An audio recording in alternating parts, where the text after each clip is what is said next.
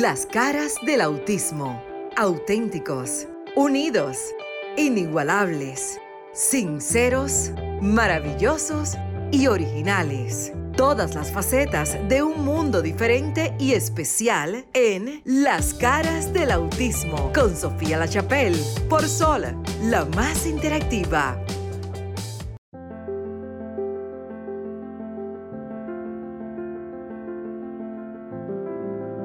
¿Qué tal? Muy buenas noches. República Dominicana y el resto del mundo, bienvenidos a las caras del autismo desde las cabinas en vivo de Sol 106.5 FM para todo el territorio nacional y también para quienes nos ven en el resto del mundo a través de esta plataforma digital. Ya saben, estamos en Roku TV, en el 106.5 FM de la radio, pero también si usted se está sintonizando y continúa con la programación en vivo de esta eh, radioemisora que también es televisión. Esto yo le llamo radio eh, eh, para televisión, porque aquí se ve también por YouTube Channel, etcétera, etcétera. Muchísimas gracias. Gracias por estar con nosotros en otra entrega de las caras del autismo. Para mí es un privilegio que ustedes puedan escuchar todo el contenido de este programa, que ya llevamos casi tres años o más, tres años y unos cuantos días, porque en noviembre cumplimos ese aniversario, gracias a la sintonía de ustedes. Ustedes, el público que están allí, que les interesa hablar de las personas con algún tipo de condición especial o discapacidad, como se le llama en el mundo en general. ¿Qué hacemos nosotros en este programa? Nosotros hablamos de que todos merecemos un espacio de la inclusión, de que todos somos iguales, de que no debería existir diferencias cuando se habla de servicios públicos y de servicios privados para esta población. Entonces, dicho eso, siempre tenemos invitados y ahora mismo estoy conectándome a través de mi plataforma Sofía La Chapelle TV en Instagram en vivo. Quisiera saber si me están escuchando, ya que aquí cuando estamos en cabina tenemos un cablecito que me encanta, yo se los voy a mostrar porque yo soy muy natural. Este que está aquí, este que está por allá, que gracias a Franklin, que ha sido... Eh, yo le digo la persona más importante todos los sábados, porque sin él ustedes ni nos ven ni nos escucharan. Gracias, Franklin, siempre por el compromiso de estar ahí que aunque a veces nos paguen por un trabajo, yo creo que el profesionalismo sobrepasa el dinero y entiendo, gracias mi amigo Nabel, muchísimas gracias que se escucha, entiendo que el dinero no es todo en la vida. A veces pensamos que sí, pero yo soy muy agradecida. Los que me conocen en mi vida personal eh, saben que agradezco las cosas y a Franklin públicamente, que está allá atrás, eh, siempre está ahí, siempre está preocupándose porque tengamos eh, calidad en lo que estamos haciendo. Ustedes casi ni se enteran de lo que pasa tras bambalina, detrás de una emisora de radio o televisión. Y cuando hay técnicos y hay personal que tiene ética y respeto, ustedes se dan cuenta. Así que muchísimas gracias. Bueno, hoy vamos a hablar con un invitado del CONADIS en la República Dominicana. Hemos hablado que eh, lo que estamos buscando es igualdad, igualdad para todos. Y en este programa no solamente hablamos del autismo, hemos hablado de todas las condiciones de vida diferentes, siempre dándole un espacio. Me avisa Franklin cuando tengamos en línea al invitado del CONADIS, que ya está, me gustaría verlo ahí en pantalla. Él nos va a hablar de esos derechos, esos derechos que tienen las personas con la condición eh, de autismo y otras discapacidades en la República Dominicana, pero miren, es similar, es muy similar eh, a otros países. Lastimosamente esta semana el mundo entero se conmocionó viendo a través de las redes sociales y el poder de las redes sociales, para bien, claro está, cuando lastimosamente otro acto de violencia ocupó las noticias de un adolescente con algún tipo de condición, ya sea eh, autismo, luego se habló que era eh, ADHD en inglés, que es Attention Deficit Disorder, que es un tipo de déficit de atención. No importa la condición que tenga un ser humano, nadie tiene derecho de golpear, maltratar, acosar a una persona y mucho menos. Tenemos una línea, déjame cogerla porque me encanta que ya la gente está llamando. Buenas noches, bienvenidos al programa y nuestro invitado que nos espere porque este programa es la voz del pueblo. Buenas noches. Creo que, ah, caramba, colgaron. Mire, pueden volver a llamar nuestras líneas abiertas, 1809-540-1065, 1833-610-1065 si estás en los Estados Unidos. Se lo voy a escribir por allí. También pueden ir a mi página para que lo vean. Nuestro invitado ya está, Franklin, ¿verdad que sí? Buenas noches, bienvenido al programa. Muchísimas gracias por eh, venir a representar esta entidad de gobierno en República Dominicana que vela por los derechos del sector de las personas con discapacidad. ¿Qué tal? ¿Cómo está? Creo que no me escucha. Vamos a ver. Buenas noches. Adelante. Bueno, creo que me avisa Franklin a ver si puede conectarse, quizás es. Buenas noches. Ah, allí está. Muchísimas gracias. Gracias por estar allí. Señores, los programas en vivo son así. Tengamos paciencia. Recordemos que la paciencia es eh, la virtud que nos puede llevar al éxito, porque en un mundo tan acelerado como vivimos, a veces tenemos que tener paciencia y queremos que ustedes practiquen con nosotros eso. Recuerden que las líneas están abiertas. 1809-540-1065, 1833-610-1065 desde cualquier parte del mundo que usted nos quiera llamar. Bienvenido al programa. Me encanta que estén conectándose desde los diferentes... Eh, departamentos o ministerios del gobierno de la República Dominicana que sirve de ejemplo para toda Latinoamérica sobre qué se está haciendo por este sector. ¿Cuáles son los derechos que tienen las personas dentro de algún tipo de condición llamada discapacidad y que debemos de nosotros los padres, porque esto es un programa educativo, informativo, de servicio a la comunidad, que deberíamos de saber porque a veces es falta de información que tenemos los padres? Buenas noches, eh, eh, señora Marisa, ¿cómo está? Sofía, ejecutivo de este medio de comunicación, al pueblo dominicano en sentido general y sobre todo saludo a las personas con discapacidad ya en este año, ya nos acercamos a a la Nochebuena y el fin de año, esperando que ya en el año 2022 estos derechos de la persona con discapacidad sean más afianzados y conocidos por el pueblo dominicano, sobre todo las personas que tienen que ver con cualquier aspecto de educación y de inclusión de las personas con discapacidad. Se escucha un poquitito mal, no sé si es usted o nosotros aquí, que me ayude Franklin a corroborar eso, porque la información que usted viene a dar es muy importante y me encantaría que se pudiese acercar un poquitito más al micrófono donde esté y continuar con esta conversación. Vamos, mire, vamos al punto, porque este tipo de programa... La vamos, vamos, Vamos al punto, porque la Vamos gente a ver si siempre, mejor. Si se escucha un poquitito mejor, quisiera que nuestro público que estuvo en sintonía de un programa muy eh, dinámico que estaba antes de este programa, se quede por allí, porque usted nunca sabe, usted nunca sabe cuándo la vida le sorprenda. Quizá usted no tiene un familiar con una discapacidad, pero no quiero ni pensar pero esto sucede, que tenga quizás alguien un accidente y quede con alguna discapacidad. Por eso a veces tenemos que escuchar todas las cosas que dicen por allí porque uno nunca sabe el día que la necesite.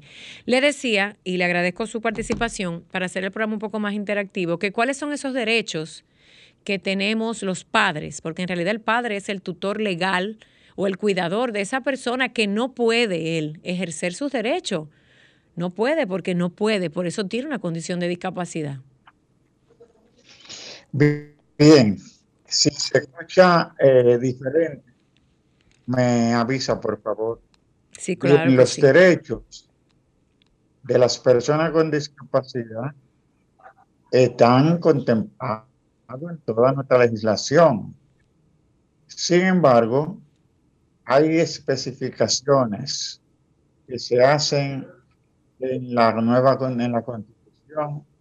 Dije la nueva, pero no es la nueva. La Constitución del 2010 establece eh, unas serie de derechos a partir del artículo 39, donde se trata de la igualdad de las personas, donde las personas con discapacidad están contempladas dentro de estos derechos de igualdad.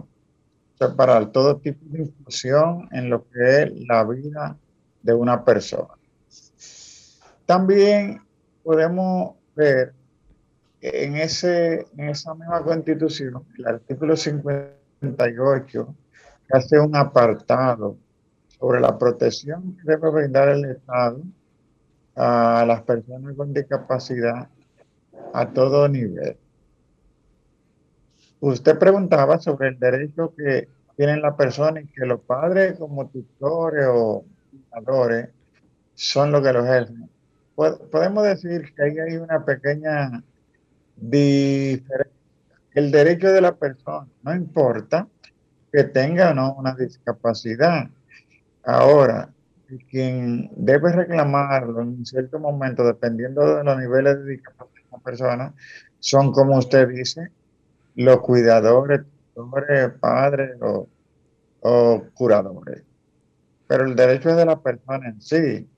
La persona con discapacidad que es maltratado, eh, se, le, se le niega un servicio, ya sea de salud, de educación, tiene un derecho de reclamo ante el denegador de ese derecho. Por ejemplo, en la inclusión en la escuela, un docente no puede decir que no va a admitir una persona con discapacidad en su aula. Bueno, a ver, eh, eso es interesante. Permítame compartir esta conversación porque se escucha un poquitito entrecortado, pero espero que el público que, que está en sintonía, quizás a través de mi Instagram, me pueda decir si lo escucha bien. Esto es importante yo repetirlo a la gente. Usted acaba de decir que en la ley, y ya la, anotó, eh, en este país, República Dominicana, y en, todas las, en todos los países, Estados Unidos está la ley ADA, y en otros países de Latinoamérica, todos los países tienen que tener leyes por discapacidad, que no la apliquen y no la ejecuten y que la gente no sepa es otra cosa. Si usted va a una escuela, él acaba de decir, y ese maestro o maestra no provee lo que se llama a nivel universal en el, en el área de educación, acomodaciones y modificaciones para que ese estudiante pueda aprender desde acomodaciones físicas, curriculares, metodología, y no tan solo el darle la bienvenida y sentarlo y dejarlo en una silla. Usted como padre puede tener y hacer un reclamo incluso de índole legal. Claro que sí. Eh, cuando hay una necesidad de una persona con discapacidad, hay que hacer los ajustes razonables para que esa persona pueda disfrutar y pueda ejercer esos derechos que le corresponden. Hay que hacer los ajustes necesarios. Y no solamente eso, sino que el denegador de un derecho puede ser demandado ante los tribunales de la República. Por ejemplo, si un docente niega brindar los servicios de educativo que tiene que dar a un estudiante con discapacidad, puede ser suspendido de sus funciones hasta por dos años sin disfrute de salario. Dos años, dice usted, o sea que ese educador o el plantel escolar, sería bueno aclarar eso, puede, eh, si la persona o el padre decide denunciarlo, que es la palabra correcta, por falta de la atención correcta que su hijo requiere, puede estar hasta dos años sin disfrute de salario. Yo, primera vez que yo oigo eso aquí en República Dominicana. Yo sé lo que sucede en Estados Unidos. Primera vez lo que pasa es que hay disposiciones que están contempladas en leyes que no son ley 513, por ejemplo. Es una disposición del Código Penal en la denegación de servicio.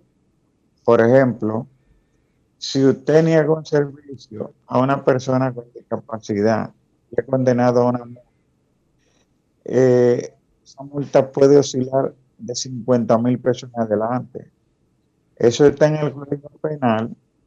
Si mal no recuerdo, está por el artículo 303 en adelante. O en su defecto, porque como yo tengo el código en la mano, puede ser que esté del 3. No, pero no se preocupe, mire, este tipo de programa es bien interactivo, tratamos de hacerlo bien natural, donde no haya que mencionar tanto artículo, porque el padre no va a ir a decir, mira, tú me violaste la ley 140-9, o sea, eso hay que dejárselo a los abogados. Lo importante es que los padres sepan que tienen un derecho y que pueden ejercerlo. Eh, señores, esto no es una dádiva de pena, esto no es que usted le estén haciendo un favor, esto no es que usted se aprenda el código penal, porque ese no es su trabajo como padre, bastante trabajo tiene un padre con un hijo con una condición de vida especial para estarse preocupando. Lo correcto es que usted tenga algo que se llama su voz y que suelte el temor y que entienda que en el mundo entero Usted, usted y sus hijos o hijos tienen derechos. Así es. Y la ley, por ejemplo, te establece sanciones más rigurosas mm. cuando se ejercen violencia sobre personas en condiciones de vulnerabilidad. Por ejemplo, la violación, la violación de persona con discapacidad, si esa pena aplicara a una persona que no tenga discapacidad de 5 años, por ejemplo, si se, contra una persona con discapacidad, esa pena, esa, esa sanción el doble de la pena que se puede aplicar. ¿Cuándo dice usted que cuándo dice usted violación de qué tipo? ¿Violación física o algún tipo de violencia que se ejerza físicamente? Cualquier tipo de violencia oh. sobre una persona con discapacidad que conlleve una sanción penal, por ejemplo, la pena se duplica si se ejerce contra una persona con cualquier tipo de discapacidad. Por ejemplo, es casi el caso parecido a la embarazada. Una violencia sobre una mujer embarazada no conlleva la misma pena que una violencia sobre una mujer que no tenga ese estado de gestación.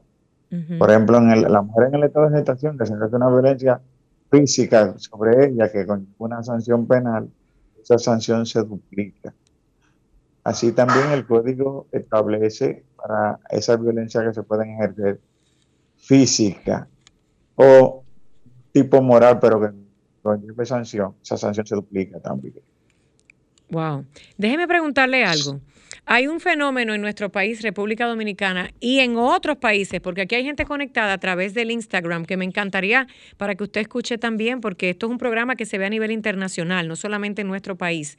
Gente desde Venezuela que nos está escribiendo, que nos está dando comentarios, gente desde eh, Honduras, desde Texas, California, desde Puerto Rico, desde Guatemala, desde Colombia etcétera, etcétera. Qué importante es que sepan que más allá de aprender o memorizar cosas que deberíamos saber. Usted, por ejemplo, es una de las personas que trabaja y que de paso quiero agradecerle porque sé que usted pertenece a la comunidad del llamado sector discapacidad porque usted es no vidente y me encanta que sea ejemplo de que está incluido, de que está trabajando y que está en su propio país ejerciendo. Ahora bien, quisiéramos que fueran más. Cuando hablábamos de derecho, usted habló de eh, ese derecho a la educación, ese derecho a que no se le violenten, eh, eh, se violente a la persona, ya sea física, moral, etcétera, etcétera. Yo tengo en línea a un invitado que me encantaría que esté escuchando, este, desde Higüey, República Dominicana, que es un, un pueblo, una provincia bastante ah, remota, por así decirlo, del centro, y lo encontré y lo invité al programa porque entiendo que una de las cosas que deberíamos hacer este tipo de programas y personas que hablamos sobre esta población especial es unificarnos y saber dónde estamos, porque muchos de ustedes, el público, siempre dice, pero es que yo no encuentro dónde están, es que casi no hay recursos en mi comunidad. Me encantaría usar ahora este tiempo para preguntarle algo, señor Domingo. ¿Cuán importante, ¿cuánto, ¿Cuán importante es el hecho de que el CONADIS, que es este organismo que trabaja eh, para ofrecer servicios, para velar por los derechos. ¿Ustedes tienen algún tipo de reforma? Maritza Botier, que es la coconductora y que está tratando de conectarse, pero la tecnología a veces nos atropella, eh, también es abogado y trabaja allí en esa institución. Quisiera que usted diera quizás una buena noticia de algo que se pueda decir. Sabemos que hay un nuevo eh, director, que bueno, esas cosas no nos interesan tanto porque al final no importa quién esté, lo que queremos es que trabajen en favor de la comunidad. ¿Qué buena noticia podría darnos porque se acaba el año, usted empezó diciendo, ya se acaba este año, para que la gente sepa que desde ese organismo donde usted está, y Maritza también, la gente tenga la esperanza, que no quiero que la pierdan nunca. Mira, yo no le hablo a la gente negativa, yo le hablo a la gente que nunca se cansa de tener positivismo y esperanza. ¿Qué hay de nuevo que están trabajando? Quizás escuché lo del censo, escuché otras cosas por allí, porque la gente quiere saber qué están haciendo para ayudarnos, más allá de que están allí y que más o menos entiendo mis derechos. Ya le hemos dado 20 minutos de ese programa para que la gente entienda. Una buena noticia que salga desde el CONADIS. Bien. Eh, no sé.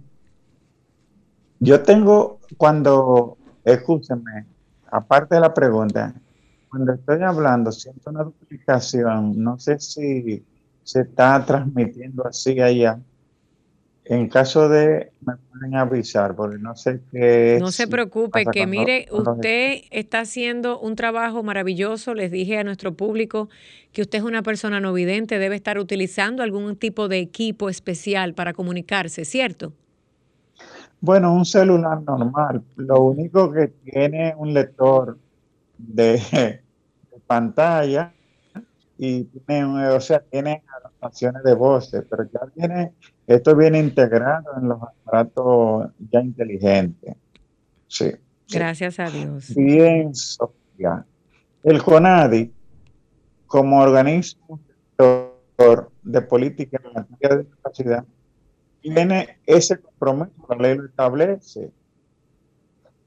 Pero no solamente que la ley establezca, es que haya una voluntad de la gerencia, de todo el que es parte integrante del Consejo, de llevar buenas informaciones, buenas expectativas a las personas con discapacidad. Creemos que, que la buena noticia es la disposición que tiene el equipo completo de poder difundir estos derechos de la persona con discapacidad, como lo estamos haciendo, poderlo difundir y trazar políticas para la ejecución de programas o la integración transversal en todo lo que es la política pública para que tomen en cuenta la persona con discapacidad en los programas que deben desarrollar como organismo el servicio a la población en sentido general. Porque no podemos, por ejemplo, tener un Ministerio de Educación que margine esa posible inclusión de la persona con discapacidad, sino en su programa esté contemplado esa atención a la persona con discapacidad sin que haya que duplicar esfuerzos, recursos, sino que sean integradas dentro de lo que hay presupuestado para la educación dominicana. Y el papel del CONADI es hacer que estos organismos contemplen esta política. Y en eso estamos. Como estamos en lo que es la práctica permanente de orientar a la población en sentido general para que asuman la inclusión plena de la persona con discapacidad a todos los niveles. Por ejemplo, nosotros, tanto el equipo de sensibilización de territorio, asistencia legal permanentemente, estamos participando en lo que esta orientación en escuelas, en instituciones públicas y donde quiera que así lo soliciten, independientemente de que nosotros nos acercamos para dar estos talleres de cienciación ciudadana a todo el país. Y en esta semana que ha concluido, nosotros mismos hemos participado, por ejemplo, en esta charla y talleres de sensibilización en escuela pública y y en otros centros, en San Cristóbal, en La Caoba, en Higüey, en Santiago. Hemos estado en eso, llevando todas estas informaciones para que el pueblo la conozca y asuma esos derechos, que es lo fundamental para que pueda haber una plena inclusión de la persona con discapacidad. A mí me parece excelente que ustedes estén haciendo eso. Entonces, el, público puede saber que ustedes, poco que mucho, están visitando los planteles escolares o los, las escuelas en el territorio nacional, en la República Dominicana, para eh, hablar sobre los derechos. Yo he visto algunas actividades y eso es importante. Si me lo permite, quiero darle paso a un segundo invitado para que pueda participar de esta conversación. Es una persona que, eh, miren, las redes sociales hoy tienen un rol muy importante. Hay gente que la usa para hacer cosas muy malas, hay gente que la usa para hacer cosas muy buenas. ¿Qué pasa? Yo, soy, yo siempre busco las cosas buenas. Hoy, conocí a través de las redes al doctor que desde Higüey, República Dominicana, eh, es una provincia por allá, la Altagracia. El que no es de por aquí no sabe, pero bueno, es por ahí cerca de Bávaro, Punta Cana, todo el mundo sabe porque vienen a las playas. Bastante joven, un doctor que veo que tiene una especialización en gastroenterología que habla del autismo, que se preocupa por esta comunidad y eso es lo que queremos, invitar también médicos y especialistas que se estén entrenando en esta eh, causa de vida, porque dentro del sector discapacidad, lo hemos dicho repetidamente y lo vamos a repetir siempre, el autismo es la que abarca el mayor número de personas a nivel mundial por encima de cualquier otra condición especial. Por tal razón, se urge y se le solicita a que los especialistas de la salud, que son los que dan diagnósticos, que son muchos, no solamente uno, deben volver a entrenarse. Que si usted es un pediatra, no se quede nada más siendo pediatra. Si le interesa tener pacientes con la condición de autismo, debe volver a entrenarse. Eso es bien delicado porque conozco miles de casos y miles que me escriben a través de 14 años de diagnósticos incorrectos y hay otros que sí se preocupan y estudian. Buenas noches y bienvenido. A ver si me escuchan. Buenas noches. ¿Qué tal? ¿Cómo está Pedro Julio? Todo bien, ¿cómo está usted? Muy bien, dejándole saber a ustedes que estamos en vivo, que estamos al aire, que esto es un programa de radio. Yo sé que aunque estén en su casa vía Zoom, recordemos que la gente cuando no se siente animada nos cambia, pero yo sé que nuestro público siempre está allí. ¿Por qué le interesó el autismo? Esa es una pregunta que a mí me interesa y sé que mucha de la gente que sintoniza este programa. Bueno, una de las razones para llegar a estudiar específicamente esta condición ha sido que tengo dos sobrinos con la condición. Entonces, también mi familia se ha dedicado a trabajar en una educación inclusiva. Eh, tenemos un colegio actual, actualmente donde una gran población es de niños con autismo. Entonces, de ahí viene la necesidad de especializarme en esta área, porque nos dimos cuenta específicamente en el área de la nutrición que muchos de estos niños tienen selectividad alimentaria, están desnutridos porque no reciben los nutrientes necesarios. Esto se debe a su misma condición, además de que hoy en día se ha hablado en el tratamiento biomédico del efecto que tiene el intestino, o sea, las enfermedades gastrointestinales y el eje intestino-cerebro sobre la conducta en los niños con autismo y cómo con solamente una modificación de la dieta podemos lograr una gran mejoría de la conducta en estos niños. Bueno, doctor, yo antes de entrar a materia, que entiendo es su especialidad, es un tema bastante complejo hablar de nutrición y autismo. Eh, porque no todo el mundo lo entiende, no todo el mundo lo puede hacer. Claro que existen ya estudios científicos y es una de esas herramientas que tiene el padre al rescate del autismo, como yo le llamo, de tantas terapias y tantas opciones que hay allí afuera.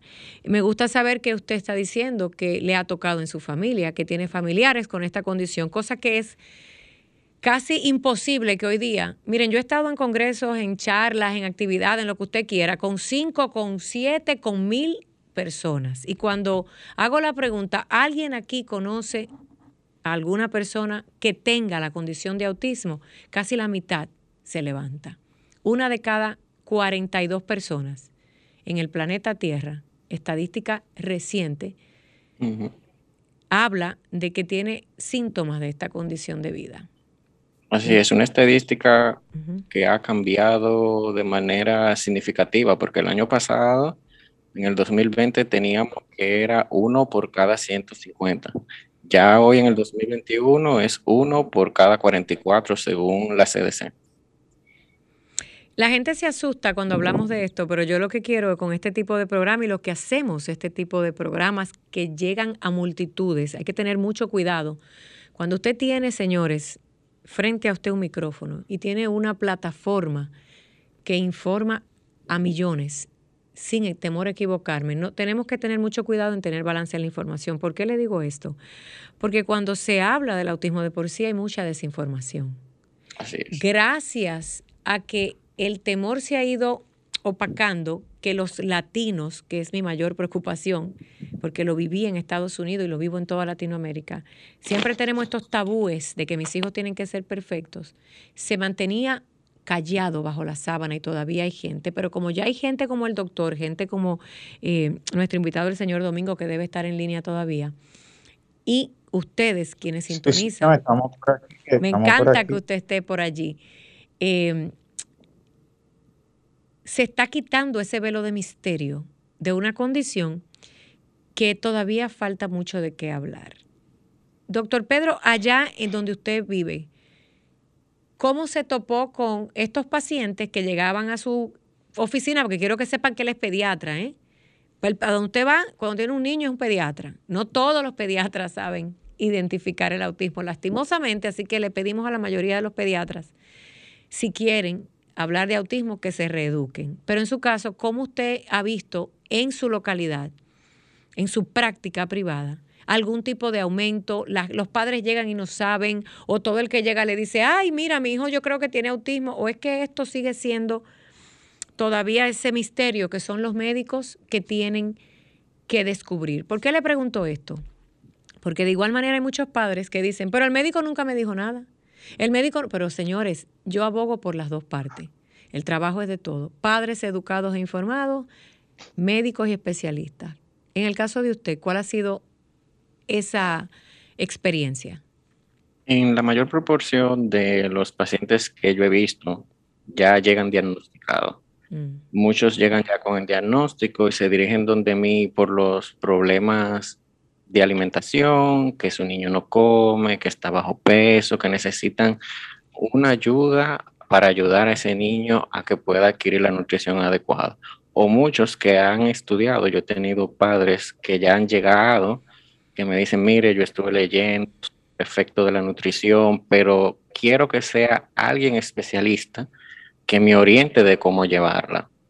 He tenido casos de niños que sí yo lo he visto en la consulta, y yo a veces pienso y miro a los padres y pienso cómo se lo digo, cómo le digo que yo veo, sospecho que ese niño puede tener esta condición, porque realmente cuando uno le da esta noticia a un padre, ellos sienten que su mundo se acabó, que ya no hay más nada, que su niño no va a funcionar como un niño normal, por usar el término normal que no lo debemos utilizar, sino que va a ser un niño que lo van a maltratar, que no va a lograr nada en la vida, lo cual no es así. Esos son estigmas que nosotros tenemos, básicamente incluso en la cultura latina, que todavía tenemos esa concepción donde creemos que para que un niño pueda alcanzar su mayor potencial, tiene que ser igual o mejor que el otro y nosotros no podemos medir las capacidades de nuestros hijos en base a la de los hijos de los demás. Debemos de medir las capacidades de nuestros hijos de acuerdo a lo que ellos pueden lograr y nuestro trabajo realmente es ayudarlos a llegar a que puedan lograr esas metas. Doctor, un momentito, ustedes me encantan, nuestros invitados van de un tema al otro y la gente se me quedó en el aire. Cuando usted dice, y me llama la atención, Pero antes, Domingo, quédese por allí y Pedro y todo el que está en sintonía por aquí. Déjeme hacer una pausa para darle los teléfonos al público porque me encantaría que le llamaran y hablaran con ustedes también. Es el 1809-540-1065, 1809-540-1065 si está en la República Dominicana y si está en cualquier parte del mundo es el 1833-610-1065. Usted me decía, cuando yo veo síntomas del autismo en un padre que fue por un dolor de muela, una fiebre o lo que sea, no sé cómo decírselo, pero ¿cómo que no sabe? Entiendo de manera humana que no puede. Déjeme hacer una pregunta, porque esto es importante para mí, que estoy tratando de hacer proyectos que ayuden a avanzar en este tema. ¿Tiene usted en su consultorio una guía característica del autismo tipo cuestionario, un papel en la sala de espera o dentro de su consultorio, así como nos dan papelitos de descripciones de medicina, por ejemplo, que diga, ¿sabías los síntomas del autismo? Uno, dos, tres. O usted no tiene todavía esa tan importante herramienta básica. O usted utiliza quitando su temor, la parte humana y todo lo demás, y dice, señor o señora, creo y me gustaría tal cosa decirle. Dos preguntas en una. Sí.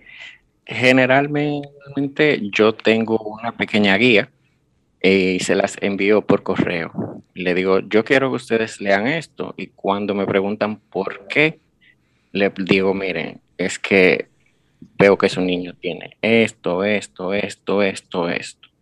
Si bien puede ser, puede que no, pero lo ideal es estudiarlo, investigarlo y detectarlo a tiempo para si ese es el diagnóstico, buscar las herramientas adecuadas para el tratamiento adecuado. Si no es, buscar el porqué de estas conductas. Ya, señor Domingo, usted está escuchando. Me encanta porque usted viene desde el CONADIS. ¿Tienen ustedes del CONADIS preparado algún plan de ayuda para identificar a nivel país de manera sencilla? Esto no se requiere ir a, a la NASA el diagnóstico sí es una cosa delicada, ¿eh? pero yo me refiero a las primeras señales de alerta y ayudar a encontrar dentro de nuestra población algunos niños o adultos que se nos escapen, que tengan quizás la condición de autismo, pero que nadie se haya dado cuenta. ¿Existe algún tipo de módulo, de documento que estén preparando, de guía, que eso está hasta en la internet? Mire, padre o madre, que usted que me escuche no se me vaya a traumar, vaya a la internet. Guía de detección del autismo o síntomas del autismo y usted lo va a encontrar. Pero le estoy preguntando a un médico y también al señor Domingo, representante del CONADIS. Fíjese, en la definición y clasificación de la discapacidad son unidades de calificación que deben hacer. CONADI lo que hace es coordina con estas unidades de clasificación de la discapacidad.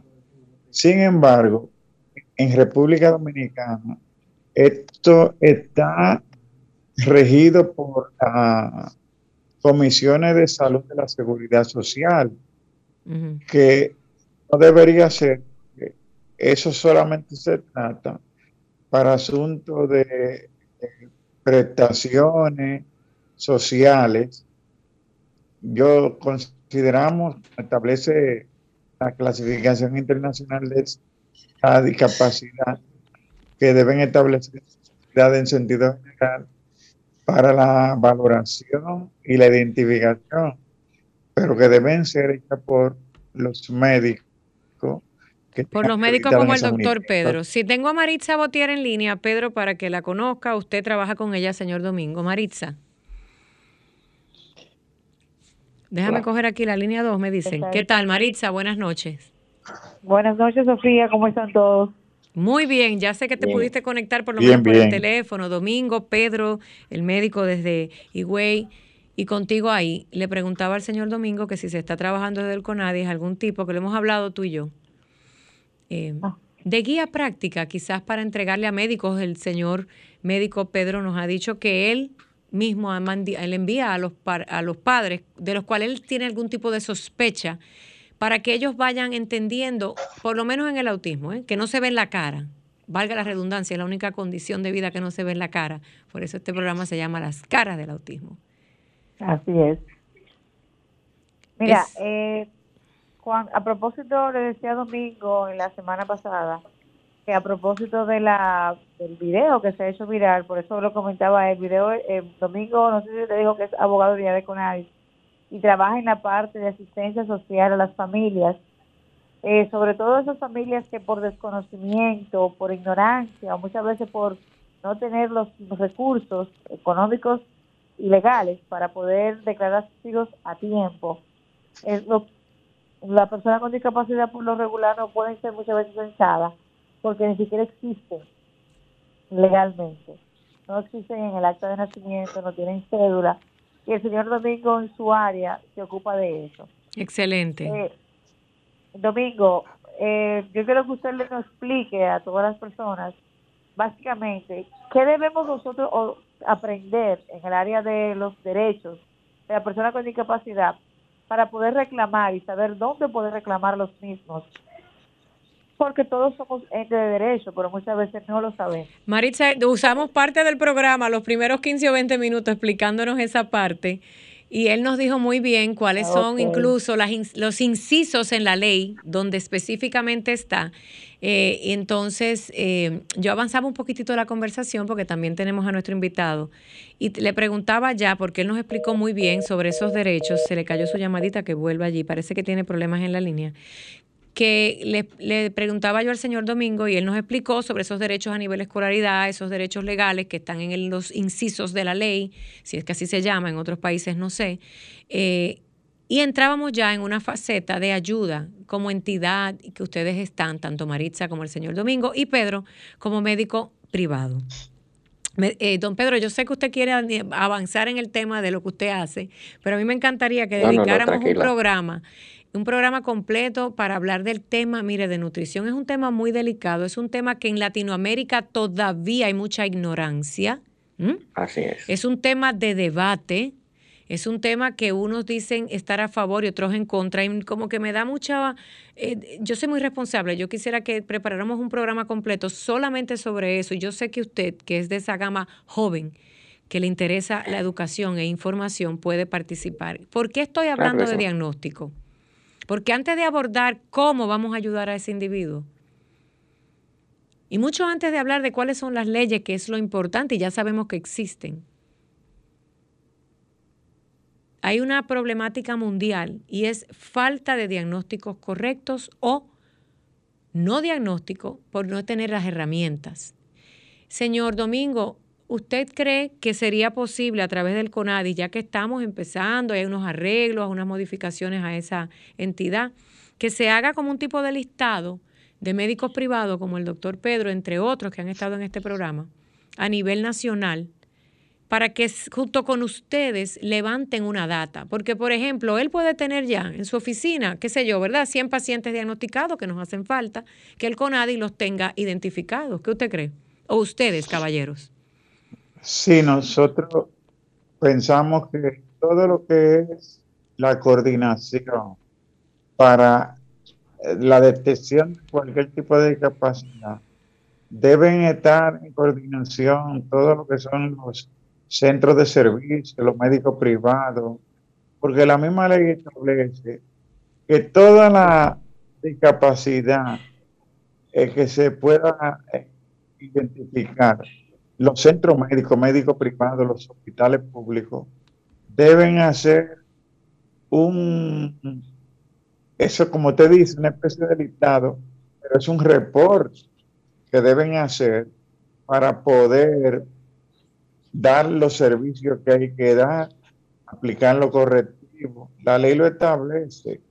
Lo que pasa es que eh, eso se ha quedado un poco rezagado, como le dije ahorita, y mm. solamente se trabaja prácticamente con lo que es la clasificación para la seguridad social, pero debe hacerse un reporte de las unidades médicas de todos los nacimientos, eh, los embarazos que se puedan determinar antes de, pueden tener algún tipo de explicación que puedan dar una discapacidad. La ley establece todo eso debe reportarse para tomar la medida necesaria, ya sea de atención o de corrección a problema que pueda sobrevenir. Entonces podríamos decir que existe un compromiso para darle un poquito más de espacio aquí al, doctor Pedro. Podríamos decir que el CONADI está interesado en hacer acercamientos como médicos como el invitado de hoy y crear un banco de datos de quién en el país. En este país claro que sí, están trabajando por el sector discapacidad. Miren, señores, yo quiero dar eh, alternativas y no soy yo, porque yo no soy quien. Yo ni soy médico, ni estoy en ninguna entidad, ni puedo unificar ningún país. Pero las ideas creativas y productivas las necesitamos. Creo que más allá de estar allí y eso, sería interesantísimo innovar. Todas las agencias de gobierno deben constantemente renovar si ustedes lo están haciendo porque me consta. Tengo aquí cerca a Maritza para ello eh, empezar a hacer ese llamado, no solo buscar esas personas a través del censo que tengan algún tipo de condición, sino mira, en el directorio nacional, buscar a esos médicos privados que tienen ese interés genuino de ayudar a la población. Pedro, ¿ha tenido usted algún acercamiento? y agregarle también a CONADIS que sería importante dentro de este mismo tema de autismo. Correcto. Valorar el hecho de que, por ejemplo, las ARS no dan cobertura. Ellos nos no entienden el autismo como una condición que se le debe dar una cobertura de salud. O sea, ni las pruebas para el diagnóstico, ninguno de estos medios, ni las terapias, nada de eso tiene una cobertura por las aseguradoras de riesgo de salud y deberían de tener cobertura por las ARS y no la tienen. Creo que eso es parte de un proyecto de ley, creo que eso es parte, digo creo porque no sé quién lo está trabajando, pero debería desde el CONADIS, desde la presidencia, y creo que se están haciendo conversaciones. No quiero decir ni sí ni no, porque tampoco soy quien para estar dando anuncios de ese tamaño, pero creo, porque he escuchado conversaciones donde se está trabajando precisamente para ocuparse de todo eso, para ocuparse de identificar, de buscar a nivel nacional, de ver qué, qué se le puede proveer a estos padres, porque no todos tienen, y lo sabemos a nivel mundial, la, economía, la economía para un hijo con una discapacidad. Señores, miren, no hay bolsillo que la aguante. ¿Qué es lo bueno? Que hay conversaciones. Se ejecuten o no, conozco de gente de muy buena voluntad y muy profesionales que siempre hablan de hacer todo esto en un mismo paquete me encanta escuchar eso. Pedro, digamos que voy a poner una, voy a tirar una bola, como dicen por ahí. Señores, esto no es béisbol, pero la voy a tirar. Miren, están bien calladitos. 1-809-540-1065, 1-833-610-1065. Llamen, llamen, déjenme, dejen la tristeza afuera, dejen la amargura. Vamos a enfocarnos en que las cosas van a pasar. Miren, lo peor que tiene un ser humano es acostarse pensando en que hoy no pasó esto Mejor acuéstese pensando en que mañana quizás lo voy a resolver. Con eso en mente continuamos. Sofía. Dígame, Domingo. Una pregunta al doctor. Eh, yo pienso que, como ustedes dijeron ahorita, el nivel el nivel de personas con autismo que, que, están haciendo con autismo ese nivel tan alto, de cada 42 a 44 una persona. El doctor en su especialidad de nutricionista y de médico puede buscar si hay de factor eh, se escucha muy mal, Domingo. Domingo, se, se, escucha mal. Usted dice que quizás si el doctor en su calidad de médico pueda identificar algún factor clínico que apunte hacia el diagnóstico del autismo. ¿Es eso lo que usted quiere decir? Mm, no el diagnóstico, sino a qué está causando que eh, surjan tantos casos en la población.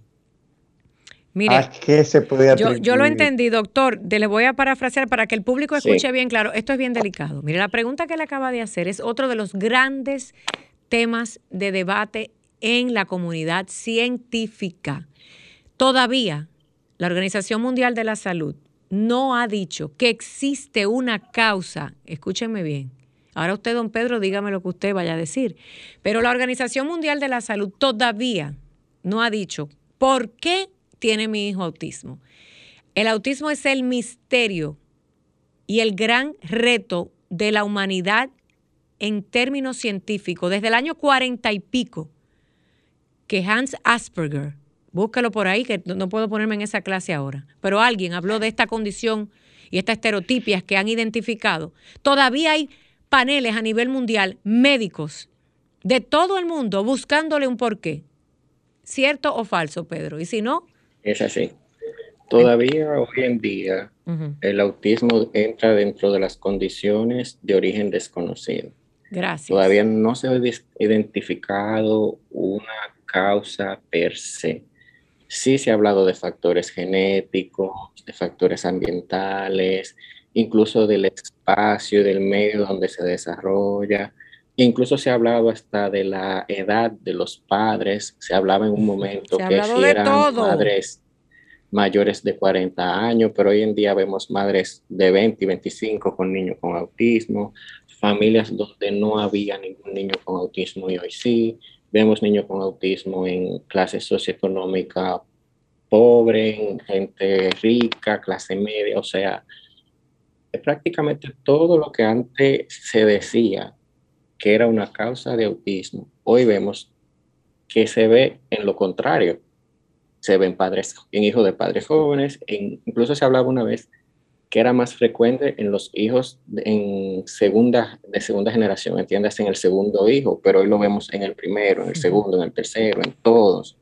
O sea que todavía no se ha determinado. Incluso se ha hablado de alguna alteración a nivel de los neurotransmisores, a nivel cerebral. Ya eso es muy complicado, doctor. Vamos a resumir. Señores, no hay una causa por el autismo.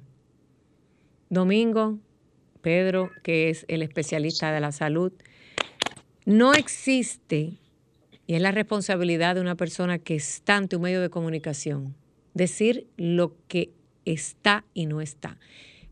No existe a nivel mundial un consenso sobre qué causa el autismo. Ahora bien, no se me alarme por eso.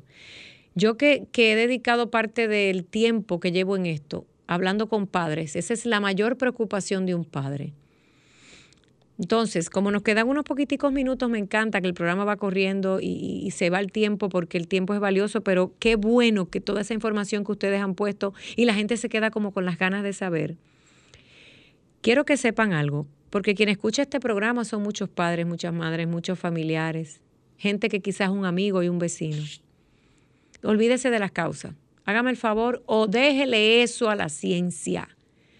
Saque, esa es la primera cosa que cuando a mí me ha tocado hacer algún tipo de actividad, congreso, charla, bautizo, lo que usted le llame, olvídese de eso, usted no es médico.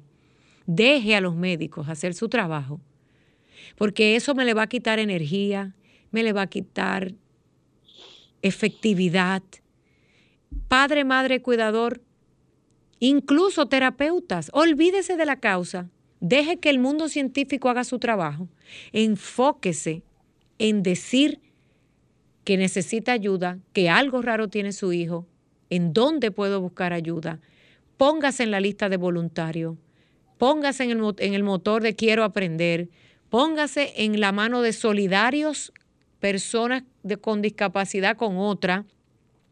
Póngase en el motor en el camino de ayudar no solo a su hijo, sino al prójimo, que también tiene una familia con algún tipo de condición especial. Cuando hagamos eso, créanme que usted se va a quitar un gran peso de encima. Yo tengo familias que dale y machaca y machaca, que qué, por qué, por qué y por qué. Cambia el por qué y póngase en para qué. Una última eh, palabra, don Pedro. Que yo suelo decirle siempre a los padres es, con la terapia correcta, el manejo correcto, todo va a estar bien. Con la terapia correcta y el manejo correcto. Excelente. Todo va a estar bien. Quiero agradecerle, Domingo, yo sé que usted está en línea, ya me quedan dos minutos y aquí son, pero muy fuertes con eso. Pedro, quiero que la gente vaya a mis redes y busque la información suya allá, anyway, y usted trabaja en el tema de la nutrición que es tan importante y lo voy a invitar de nuevo y usted está invitado al igual que todo el que ha participado aquí, no tiene ni que pedirme nada, usted me llaman, quiero participar. Gracias por, por, estar, gracias por preocuparse por el autismo, gracias por educarse, gracias por sumarse.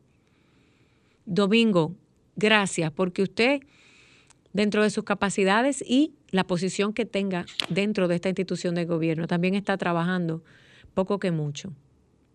Y agradecemos que siempre están participando en el programa. A ustedes, el público que nos escucha, que nos sintoniza o que nos ve, padre o madre. El mensaje de hoy es el mismo de siempre.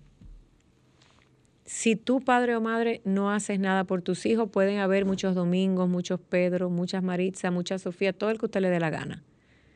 Y nada va a pasar en tu vida, ni en la vida de tu hijo, ni de ese familiar que tiene algún tipo de condición, sea que nació o sea que el destino lo llevó. Nadie más que el cuidador, padre o madre, es el responsable, óigalo bien, del destino de ese ser humano. De ti depende lo que va a pasar. El mundo tiene las herramientas, poco que mucho. No me diga que en mi país no hay nada, algo, un especialista vaya hasta los confines de la tierra y búsquelo, montese en burro, en caballo o en tren, llegue, mueva cielo y tierra que hay demasiada información, qué bueno, pero es que existe, se los aseguro, a nivel mundial, en cada rincón del planeta, por lo menos alguien que habla de autismo y de otras condiciones de vida. Pero de ti depende, padre y madre, sacar de donde tengas que sacar para ir buscando información y servicio. Nosotros estamos aquí para decirte que sí se puede que nada es imposible. Y si usted no sabe ni leer ni escribir, abrace, ame y acepte a su hijo. Eso será suficiente.